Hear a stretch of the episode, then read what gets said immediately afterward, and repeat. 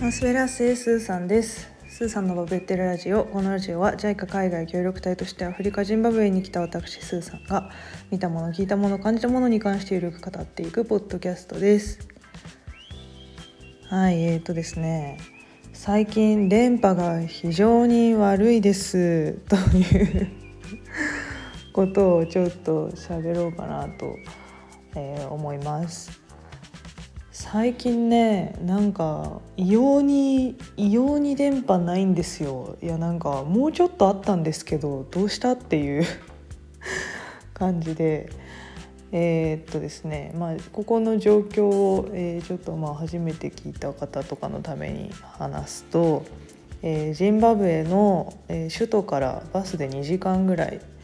え距離的にはまあそんな遠くないんですけどすごい田舎の村みたいなところの、えー学校、えー専門学校みたいなね教員養成校、えー学生はね社会人なんですけどそういう学校に、えー来ていますと住んでいます。で、えーまあなんだろうなどこから話そうかな。えっ、とまず、えー携帯の電波ありますよね、まあ、日本で言ったらキャリアのドコモとか au とかああいう電波がそもそも、えー半分ぐらい、まあ、1日の半分ぐらい圏外になっちゃうようなところです。あっても LTE1 本みたいな、LTE 立つことすっごい珍しいですね。基本的に 3G2 本ぐらい 3G2 本3本ぐらい立ってたらいいかなみたいな感じですね。でもうそれもまあ半分ぐらいですね。うん、今とか多分どっちも、えー今2社2社契約してるしててどっちも見れるんですけど多分どっちも今は県外だったりとかするのもザラですと。で、まあ、そんなところねないんですよジンバブエの他の認知は。なんていうんですかね他の他の隊員がいるようなところは大体町なのでなんかまあ LT ぐらいは立ってるんですけどもうあの首都とかね行けば普通に LTE でデータでバンバンいろいろ見てたりとかするんですけどここはそういうのがないですと。で w i f i じゃあ w i f i はあるでしょって話だと思うんですけどその w i f i がね最近えらい悪くてなんかえー、まあつながりつながりがそもそも良くないっていうのはまああるんですけど、えーそれもねプロバイダーが、えーこの村まで何ていうんですかね一回衛星かまして飛ばしてるらしいんですよね。そのこの村まで、えー光ファイバーは通ってなくて、えーその1個手前の村ぐらいまでは通ってるらしいので首都からね。でそれをこう光ファイバーで、えー光ファイバーじゃない衛星にえ無線で飛ばしてその衛星がこの学校に受信してみたいな感じでネットを飛ばしてると。で、えーまあプラスアルファ、えーここのサーバー、えーそのなんていうんですかねネットを制御してるサーバーみたいなのがあるんですけどその何ですかねユーザー数、えーここ学生1人に1ユーザー上げてユーザー管理してるんですけど他のねあの変な人が使わないように学外の人が使わないようにそういう管理なんですけどなんもうそのサーバーが多分ね多分5600人向けのサーバーを使ってるんですけど今1500人学生がいると。おいおいみたいな。もうその時点でそこもまあパンクしてるですけどまあもうちょっとね前までは、えーまあ、家にいてもなんか弱いですよ。1メガないぐらい900とか800キロ bps っていうスピード、まあ、なんか LINE ギリギリできないできるできないかなぐらいな。あでも SNS は見れるかなみたいな。感じのなんかネットスピードだったんですよ。学校にいたら調子よければ、えー学生がいなければ123とか普通にミガとかね普通に見れるみたいな。ズームとかもできるしみたいな。感じだったんですけどなんかねなんかここのところえらい弱くてで家がもう全く繋がらなくなっちゃったんですよ。どうしたって思ってたら、まあ、家は これはちょっとおもろい理由なんですけどあのー学校から、えー教員寮の方までコードでね物理的につないでんですけどそれをあのーお猿さんが抜いちゃったみたいな この辺森で猿がめっちゃいっぱいいるんですけど猿がねコードの上で遊んでたと。それが見えたから絶対あいつらが抜いたんだみたいな。抜けたコードの端っこが見えたとか言ってたんで「おーい」みたいな「抜くなよ」みたいなね感じなんですけど。まあそれはそれなので,、まあ、しでしかもその抜けてるねコードの先っぽがね結構タンクの上の方にあるね。これどうやってやるのみたいな感じのとこなんでちょっともうちょっと時間かかるかな。復旧には時間かかるかなっていう感じで。はい家はもう全くつながんないですと。なんで、まあ、学校行くじゃないですか。学校行ってもうちょっと良かったんですけどね。なんか急に何があったんだか全てのエリアですすごくとてもとんでもなく遅いですね最近。何にも仕事とかできないですね。ねえみんなどうしてんだろうとか思いながら。まあでも多分そのプロバイダーがねプロバイダー側の問題だとは思うんですけどなんかもう学校に何ですかねネットがついてる時点で遅ければそれはプロバイダーのせいなんですけどまあだかね無無線通してるところで何かがおかしくなってたりとかあとは何だろうもうその無線の手前のとこのファイバーがどっか切れちゃったとかもうねなんていうのかそのネットの障害の原因となる箇所ってもうありすぎちゃって特定ってすごい難しいと思うんですけどまあなんかどこがとかわかんないけどまあここら辺だろうみたいな、ね、当たりぐらいはつくんですけど。それはねなんか、まあ、1個はうちのサーバーがすごいもうあのオーバーオーバーなんですよねもう。もう許容量を超えている。っていうのはもちろんあってそれは変えろ変えろって言うんですけど、まあね、なかなか高いお買い物なのでお金がないらしくて。っていうのとまああとプロバイダーもねその設定に来てもらわないといけなくてそれもなかなかそいつらも来ないみたいな。話があって。そう、まあ、大体どの学校の話聞いても一緒ですからね。頼んだ頼んだのに3ヶ月来やしないみたいな結構普通の世界なんで、まあ、それはもうしょうがないかなとか思いながら。ねもう何をするにもね時間がかかる世界です。はい。っていうのはまああるんですけどそう。でここでねよく聞かれるんですよ。あのネットないでしょうと。ネットないのどうなのと。なんかしんどいよねみたいな。しんどいかそれかまあデジタルデトックスってなるの？みたいな。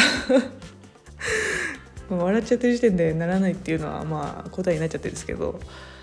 ならないですね。デジタルデトックスだなとは。びっくりするぐらいならないです。えっとデジタルデトックスってねあのー期間が決まってるからできるんですよあれ。期間が決まっててそのための準備ができるじゃないですかここはねなんかいつ切れるか分かんないしいつ復旧するかも分かんないみたいな中でまあいろんな人と連絡したいことがあるわけですよ。それがうわ待たせちゃってるみたいなストレスがすっごいたまるし今朝とかもあの、ね、日本の友達とちょっと電話しようかみたいなズームしてしたいねみたいな言っててズームをね、えー、と約束してたんですけどなんとですね始まる20分前ぐらいに停電しまして停電するともう何にも使えないので電波なんてないのでそう終わったみたいな。もうねなんかその瞬間とかやっぱへこみますしね。うん。うわーみたいな。なできると思ってたのにみたいな。いやねやっぱ電波がないっていうのが一番なんかねストレスかもしれないなって最近は思います。ね、私も現代っ子で結構もう本当 SNS とか見ないとなんだろうな。なんかこうつながりみたいな。日本とのつながりみたいな。日本だけじゃないですよね。もう世界中の人と SNS でつながってるわけですけど。もうなんか友達とのつながりぶち切られたような感じがして。そんなわけないんですけどね。そんな携帯の画面で見てるだけで。そんなわけないんですけど。なんかすごい孤独が一気に増大します。する感じがします。うん、とかあとは何だろうな。うんまあなんか仕事もねできないですし、うん、私あの言うてなんだろうな。ICT の知識があまりないというかネットに頼らないと何もできないんですよね。まあわかんない。あのネット直すにしてもそうだしなんかこここれ直せるとかいろいろ聞かれるんですけどあとワードの使い方エクセルの使い方とかも私全然プロフェッショナルじゃないのでいちいちこうググんないとやっぱ分かんないんですよ。そういうのもできなくなっちゃうしそう。なんか仕事になんないんですよね。本当にネットがないと。ネットがないのがねしんどいです。とっても。うん。なんかもうまあなんだろうなベースとしては他の人よりは体制はついてきたかなって思いますなんか例えばあの今日本にいる子たちをここにパンって連れてきてこの生活よろしく今日から1週間これだよって言ったらもっとしんどいとは思うんですよ。それよりはなんか諦めついてきたかなっていうのはあって、まあ、ネットなんてないものがデフォみたいな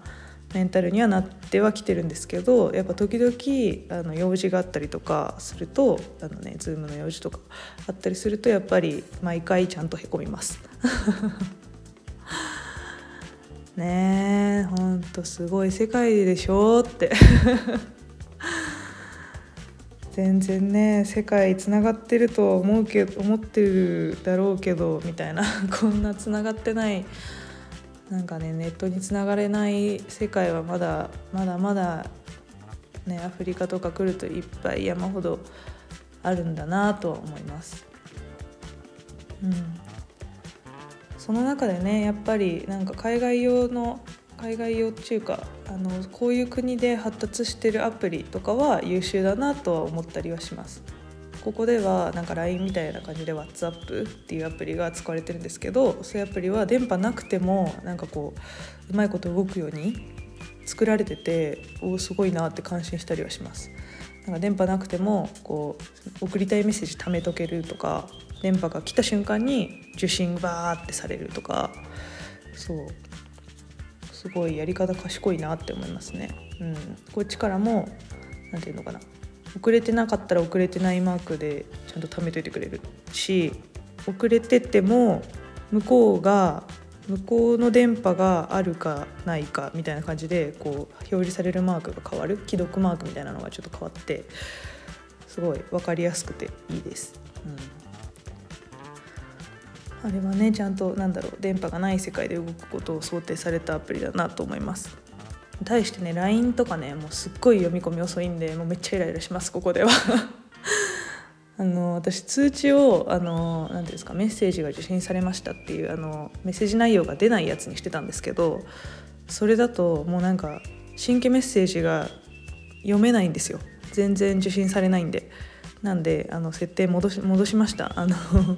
メッセージ内容が出るやつにしたらなんかこう LINE 本体は受信されてなくてもこの送られてきてるメッセージが見えたりするんですよね。そうそれだけで結構なんかまあ楽になるので、うん、それは変えたりしてます。どうせねここの人日本語読めないんでそうそう出してても何も問題がないという。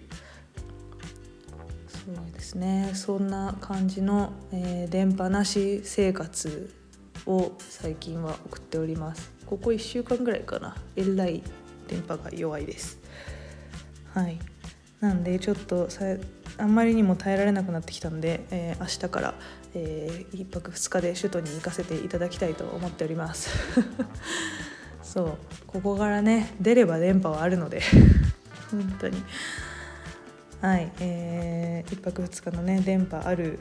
世界をちょっと楽しんでいきたいなと思います。